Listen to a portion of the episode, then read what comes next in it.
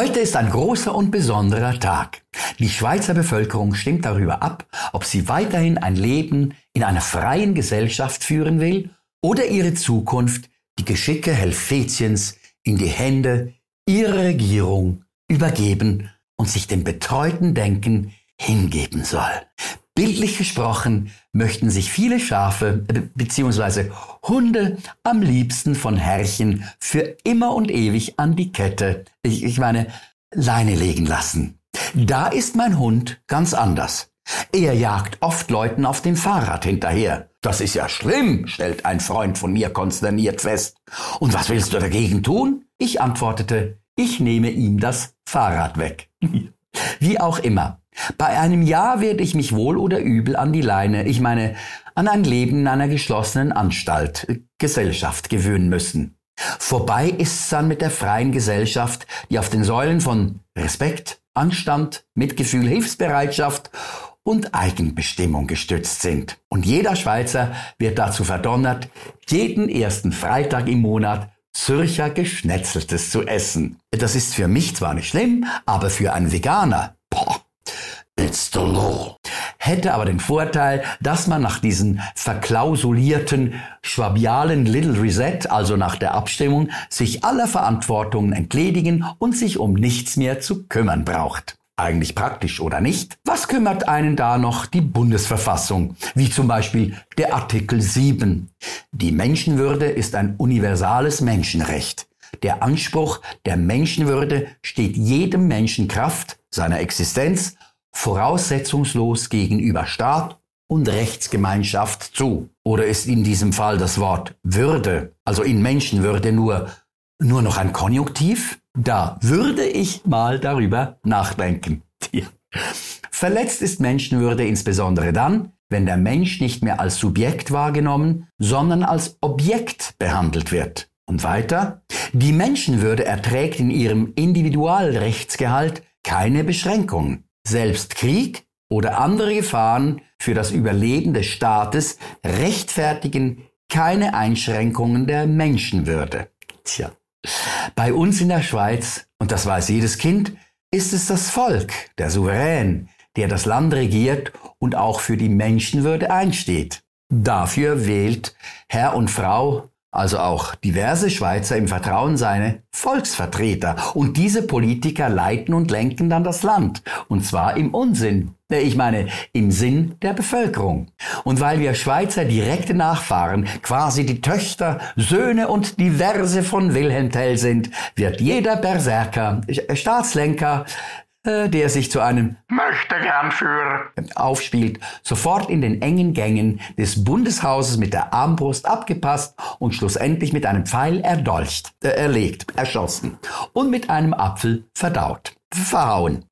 Und vor dem Todesschuss darf folgender Satz dann auch nicht fehlen. Durch diese kahle Hose muss er gasen. Äh, nein, äh, durch diese holde Kasse wird er kommen.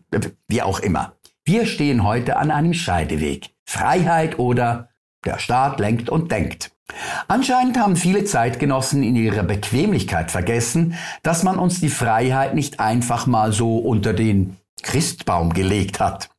Und diese Freiheit sogar für jene gilt, die nicht an den Christbaum glauben, sondern sich die Glocken woanders hinhängen. Und das hört sich dann so an.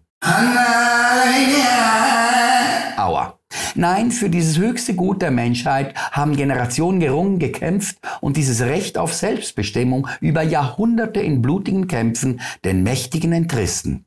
Aber seit die Angst vor einem Virus in unser Leben Einzug gehalten hat, höre ich immer wieder den Satz, nein, ich fühle mich nicht wegen der Maßnahmen in meinen Rechten noch in meiner Freiheit verletzt, ich fühle mich eher durch die Lockerungen gefährdet und verunsichert. Okay, muss man akzeptieren.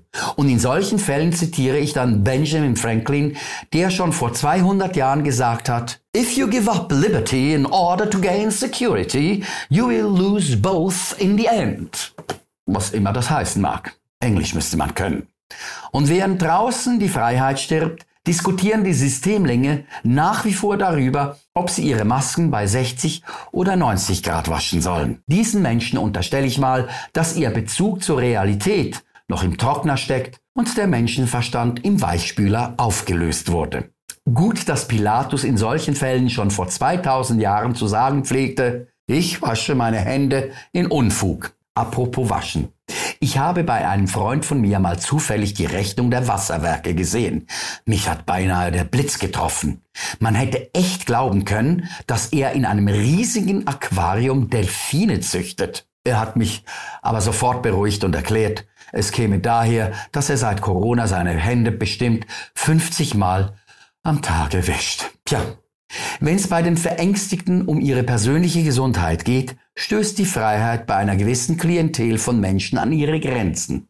Und dann schreien sie laut und deutlich Solidarność, das war polnisch und heißt Solidarität. Meinen aber, du hast auf mich Acht zu geben und komm mir nicht zu nahe, was ja völlig okay ist, wenn man krank ist. Normal, oder nicht? Es ist anstrengender, auf sich und seine Mitmenschen aufzupassen, empathisch zu leben und Anstand und Respekt im Miteinander walten zu lassen. Das setzt eben nicht nur eine gute Erziehung, Mitgefühl und Hilfsbereitschaft voraus, sondern fordert jeden von uns. Und übrigens, Solidarität und Rücksicht sind keine Einbahnstraßen. Ich kann nicht etwas fordern, was ich selbst nicht bereit bin zu gewähren. Apropos Gewehr. Hier die Lottozahlen. 33 bis 45. Äh, Quatsch. Ich bin mittlerweile der Meinung, dass bei so viel Dummheit nicht jeder Politiker Kinder haben sollte. Ich habe nie verstanden, wieso die durchschnittliche Familie zweieinhalb Kinder hat. Inzwischen weiß ich, dass der Mann mitgerechnet wird. Kennen Sie übrigens den Unterschied zwischen Kapitalismus und Kommunismus? Kapitalismus ist Ausbeutung des Menschen durch den Menschen. Und beim Kommunismus ist es genau umgekehrt. Das heißt, was früher bekämpft wurde, wird heute klammheimlich gefeiert. Überwachung, wie es uns die Chinesen vorleben, ist plötzlich geil. Sprich, unsere Politiker sind nicht die Bösen, nein, sie sind nur die Hilfsgangster der wirklichen Strittistänzer. Ja, ja, ja, Strippenzieher. Und wessen Interesse sie wirklich vertreten und warum die Krise nicht enden wird, da brauchen sie nur die Börse zu studieren. Rekordwerte bei DAX, Dow Jones und so weiter. Ich nicke gleich ein. Die meisten, die heute ein Ja in die Urne legen, mögen keine Freiheitstreichler und ganz bestimmt auch keine demonstrierende Maßnahmengegner, die mit ihren Protesten die ganze Pandemie nur unnötig verlängern. Oder sie legen ein Ja in die Urne nicht aus Solidarität mit den Armen und Kranken dieser Welt, sondern weil es vielen von ihnen eigentlich nur um Annehmlichkeiten und Geld geht. Man will wieder reisen dürfen. Man will wieder ins Restaurant gehen. Und man will wieder seine Freiheit, sein altes Leben zurückhaben. Ja, das will ich auch. Aber das erreicht man nur mit einem Nein. Gut, wir leben nach wie vor in einer Superdemokratie, bis auf ein paar wenige Einschränkungen und Ausgrenzungen. Siehe Österreich. Und wenn mir das nicht passt, dann heißt es ab nach Nordkorea. Ich will aber nicht zu Kim.com. Ich meine zu Kim Jong-Jong oder wie auch immer. Ich weiß ja, dass ich in der Schweiz noch frei meine Meinung äußern darf, ohne dafür ins Gefängnis zu kommen. Aber es gibt ja auch noch andere Möglichkeiten, meinen Gedanken und Ideen zu begegnen mich zu diskreditieren zum Beispiel oder mich aus dem Kontext zitieren, mich zum Idioten zu erklären, ein Be Berufsverbot aufzuerlegen oder ganz schlimm, mir die Chips wegzuessen. Und dabei war ich immer so stolz auf unser Land, auf das Mitspracherecht, auf unsere Demokratie und darauf, dass wir ein einig Volk von Brüdern sind und waren. Bitte an dieser Stelle kein böses Wort über unsere Schwestern. Oder wie war das nochmal?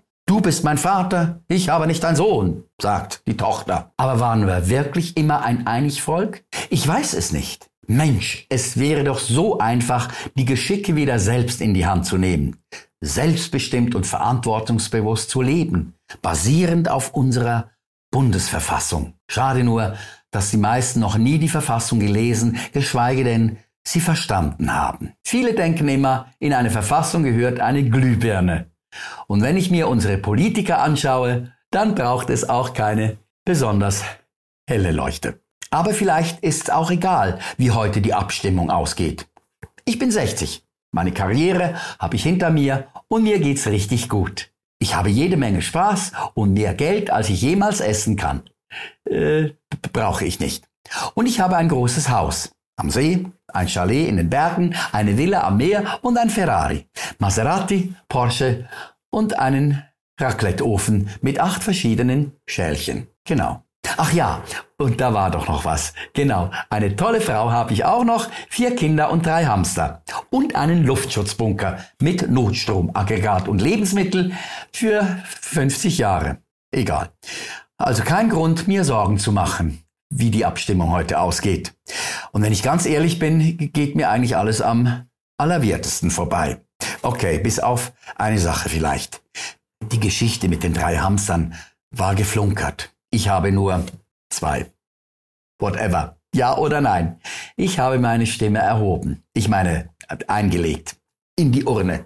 In diesem Sinne, Asche zu Asche.